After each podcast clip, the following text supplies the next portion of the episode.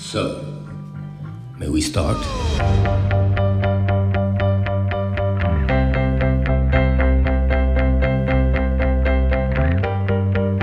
Top 25 películas del 2021, parte 1. Número 25. Shang-Chi y la leyenda de los 10 anillos. ¿Sí? Sin español, yo no sé. Shang-Chi and the Legend of the Ten Rings. Oh my god. Adaptación cinematográfica del héroe creado por Steve Englehart y Jim Starling en 1973. Es un personaje mitad chino, mitad americano, cuyo característico estilo de combate mezclaba kung fu, nunchakos y armas de fuego. No sabía que nunchucks se decía nunchakos, pero uno aprende cosas nuevas todos los días y más aquí en TDQ. Este, aparentemente cuando yo vi esta película era la primera película que yo veía en el cine desde antes de la pandemia y literalmente Shang-Chi se convirtió en mi superhéroe favorito en ese momento. Eh, obviamente hasta que Harry Styles saliera en Eternals mucho más tarde, muchos meses después. Pero, pero sí, man, esta película a mí me encantó muchísimo. Aunque la animación no es tan y que wow, realmente todas las escenas de combate están súper cool. Todas las escenas de pelea, man. Todo el mundo que me conoce sabe que a mí me encanta todo lo que sabe que Kung Fu, Karate y todas esas vainas. Creo que todo como hicieron todas las partes como, como chinas y asiáticas muy reales. Man, cuando ves que los dragones, los leones y vainas así que ves por ahí y que enfrente de los edificios y así de la nada lo ves y que en vivo es súper mucho más cool. O sea, yo estaba súper emocionado. Aparte que Hello, sale Tony Long, que todo el mundo sabe que yo soy fan de Wong Wai, que este man sale con 25.000 películas de Wong. Así que tienen que ver esta película, está disponible en Disney Plus. Número 24, Encanto. Encanto es la nueva película de Walt Disney Animation y se trata sobre la historia de una familia extraordinaria, los Madrigal, que viven escondidos en las montañas de Colombia en una casa mágica situada en un enclave maravilloso llamado Encanto.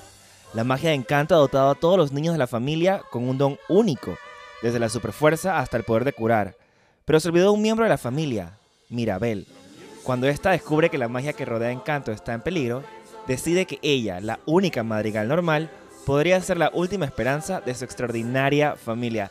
Esta película ya la he visto cuatro veces, yo creo, y las canciones están súper cool. La fui a ver en inglés por primera vez, porque me encanta ver las películas en, el idioma que es. Eh, luego la fui a ver en español con mi mamá. Y luego la nada la vi que mezclando las partes que me gustaban en español y las partes que me gustaban en inglés.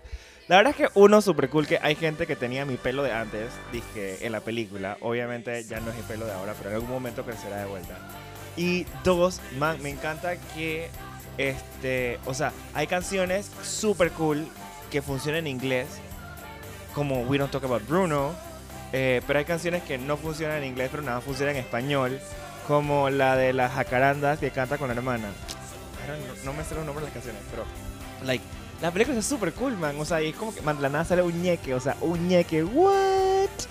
Tienen que verla también, está en Disney Plus. Van dos de dos Disney. What the fuck is going on? Disney está atacando nuestras vidas enteras.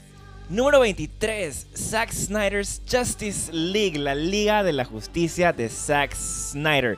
Y específicamente Justice is Grey, o sea, la que es en blanco y negro, no la que es a colores. La que es a colores yo no la vi. Con la determinación de asegurar que el sacrificio definitivo de Superman no fue en vano, Bruce Wayne une fuerzas con Diana Prince para reclutar a un equipo de metahumanos que protejan el mundo de una amenaza inminente de proporciones catastróficas. La tarea es más difícil de lo que Bruce Wayne imaginaba, ya que cada uno de los reclutas deberá enfrentarse a sus propios demonios para trascender aquello que los detenía, para unirse y formar de manera definitiva una liga de héroes sin precedentes. Ahora unidos, Batman, la Mujer Maravilla, Aquaman, Cyborg y Flash deberán salvar al planeta de la amenaza de Steppenwolf, de Sat y Darkseid antes de que sea demasiado tarde.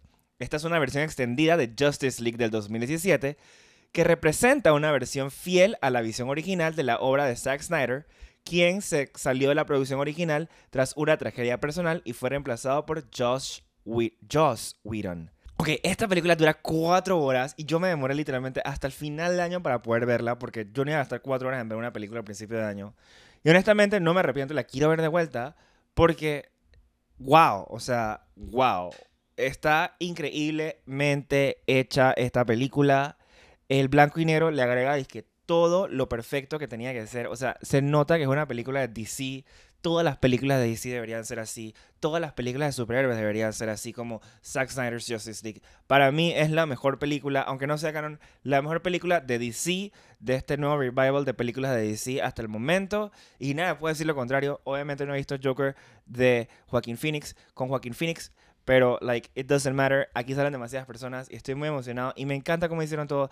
Y el slow motion fue perfecto. Y todos los planos están demasiado perfectamente creados y crafted. Y la historia también. Todo es mucho mejor. Tienen que verla. Esto está en HBO Max. Ahora nos vamos a poner un poquito más serios. Vamos con una película que se llama Mass. Mass, Mass, Mass, Mass. Ok, número 23. Nos ponemos un poco más serios. Y vamos con una película que se llama Más, dirigida por Frank Kranz. Okay. Número 23. Nos ponemos un poquito más serios y ahora vamos con una película dirigida por Frank Kranz. Este nombre es un trabalenguas. Frank Kranz. Más se llama la película. Años después de que el hijo de Richard y Linda causase una enorme tragedia, Jay y Gail están por fin dispuestos a hablar en un intento por tratar de seguir adelante con sus vidas. Esta película tiene las mejores actuaciones que ustedes se han visto en añales. Empezando por Jason Isaacs, que se avienta un papelazo. O sea, yo literalmente sentía que yo era, estaba, o sea, que eh, eh, era mi hijo el que estaba ahí. O sea, y Undoud no se queda atrás. Wow. Pero yo creo que la que se roba completamente el papel es Marta Plimpton, esa señora, Dios mío. O sea, qué nivel de actuación esta película. El otro man estaba ahí, lo estaban cargando los demás, en verdad. Él no, él no tenía por qué estar ahí.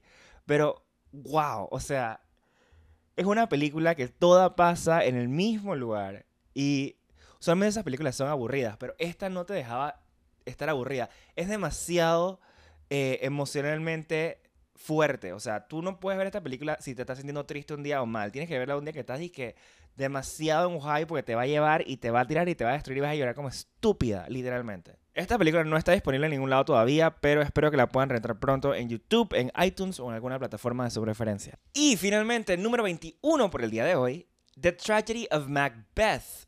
La tragedia de Macbeth. Un lord escocés es convencido por unas brujas de que se convertirá en el futuro rey de Escocia. Es una adaptación de Macbeth de William Shakespeare y está dirigida por Joel Cohen. Esta película está con Frances McDormand y Denzel Washington en los papeles principales. Y yo creo que realmente hicieron un excelente papel en contar la historia. Que es bien difícil porque el guion está es literalmente casi copy-paste de la obra original. O sea que está hecho en ese inglés de Shakespeare bien pesado que probablemente en pantalla sea un poquito de, difícil de digerir, pero yo creo que poniéndole subtítulos y estás, estamos súper concentrados en la película, uno logra entender todo.